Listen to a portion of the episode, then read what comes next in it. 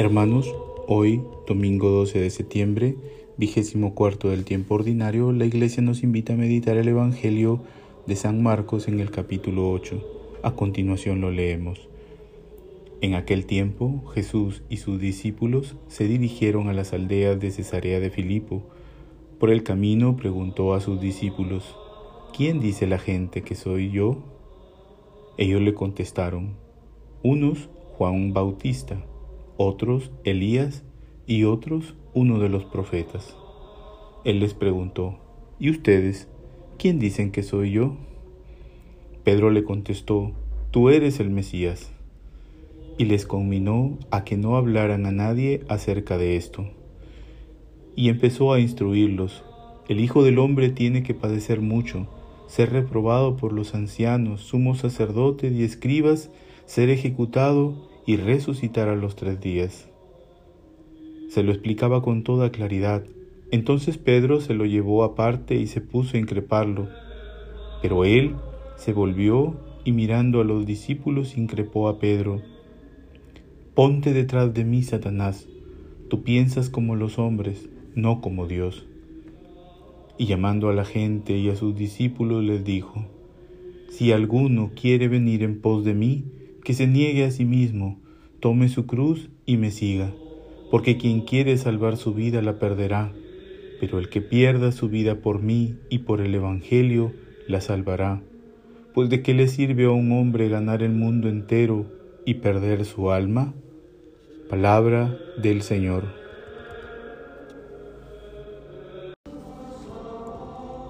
Hermanos, en el texto del Evangelio de hoy encontramos un diálogo de Jesús con sus discípulos en el que le hace la pregunta, ¿quién dice la gente que soy yo?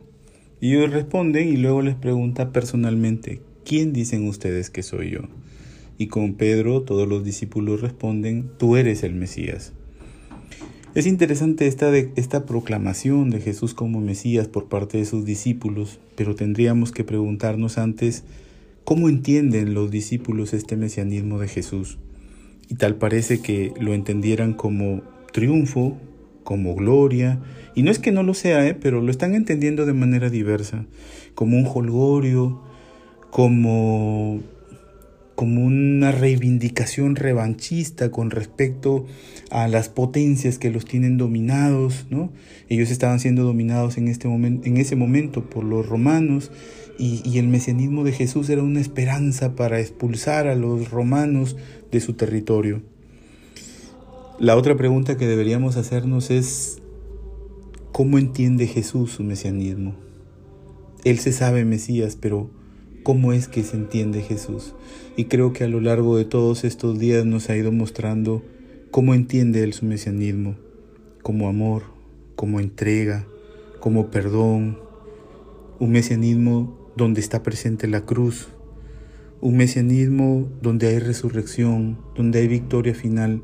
Fíjense que algunos especialistas hablan de que este texto o que eh, todo el Evangelio de San Marcos en él subyace lo que llaman la teología de la cruz, porque parece que los primer, en, las comunidades a donde iba dirigido este texto, parece que les costaba un poco entender el sentido de la cruz, de la entrega.